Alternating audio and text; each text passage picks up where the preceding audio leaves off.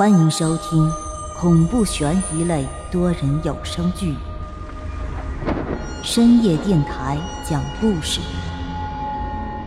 作者木冬，演播万花昆声团队，精彩马上开始。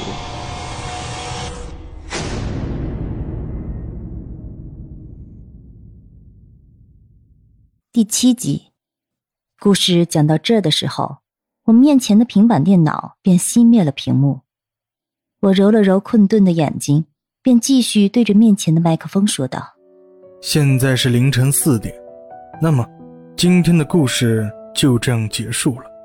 感谢大家的收听，我们明天同一时间再见。”我是一个播音员，每天午夜时分。便是我录制节目的时间，同其他的播音员不同，我录播的节目旨在为了解救在那些漫长夜色中由于种种压力而失眠的人群。当然了，我只能陪他们度过漫漫长夜，却绝不会让他们安心睡觉的。我的节目叫《深夜故事》，是我们台收听人数最多的节目。这个节目我已经播出半年的时间了，而在这半年的时间里，每一次节目的播出都会有一个叫“午夜凶铃”的陌生人来为我提供节目素材。我不知道这所谓的“午夜凶铃”到底是谁，我也不知道他这样帮我到底是出于什么原因。但现实是我在他的帮助下稳固了自己的节目地位，也同时稳定了自己的收入。半年的时间，让我从一个刚刚毕业的大学生蜕变成了一个成熟的播音主持。在这段时间里，他就像是一个幽灵一样，漂浮在我的身边。我看不到他，但是我知道他的存在。而在最近，我忽然有种预感，我预感到这个所谓的午夜凶铃马上就要同我见面了，因为他同我讲的那些故事。与我的现实生活越来越接近了。夜里，整个播音电台除了我这个深夜主播以外，便没有其他人了。我走出电视台，一边慵懒地伸着懒腰，一边在路边打车。今天，他给我讲述的这个安西路七十一号的故事，一直在我的脑海里萦绕着。安西路，这条路。我并不陌生，因为当年我上大学的时候便常常经过这条路。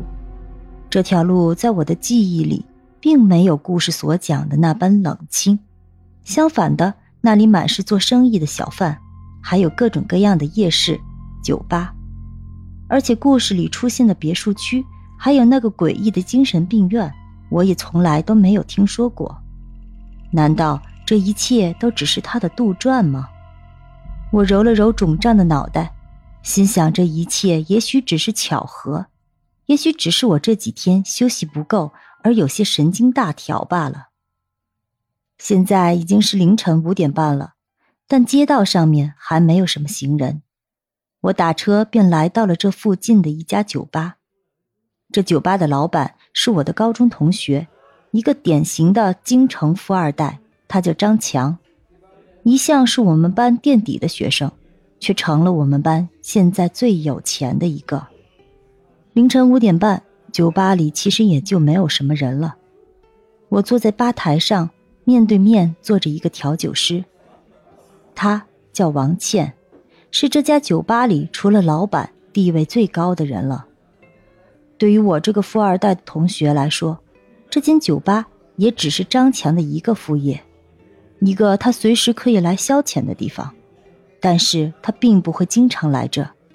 这里的一切他都全权的交给了王倩，包括这里所有的收入。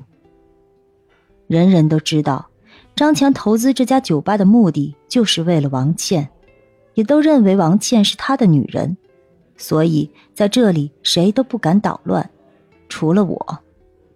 怎么啦，我的大明星？今天怎么看起来闷闷不乐的？我苦笑着摇了摇头，没什么，可能是最近有些睡眠不足吧。他微微的点了点头，伸手从柜子里拿出了一个全新的调酒壶。今天想喝点什么？来杯尼格洛尼吧，解解乏。要说起来，王倩不仅调酒技术好，那长相也绝对没得说。五官精致，皮肤白皙，不论身材还是长相，都已经足以傲视群雄。一双迷人的眼睛在灯光的作用下显得特别妖媚动人，尤其他冲你眨眼的时候，那种摄人心魄的感觉，真的是让人无法抵御。小巧精致的鼻子，再加上一对薄如蝉翼的小嘴，那才是真正的人间极品。前凸后翘、诱人的身材更是让人欲罢不能。他最喜欢沐浴在这种淡粉色的灯光下。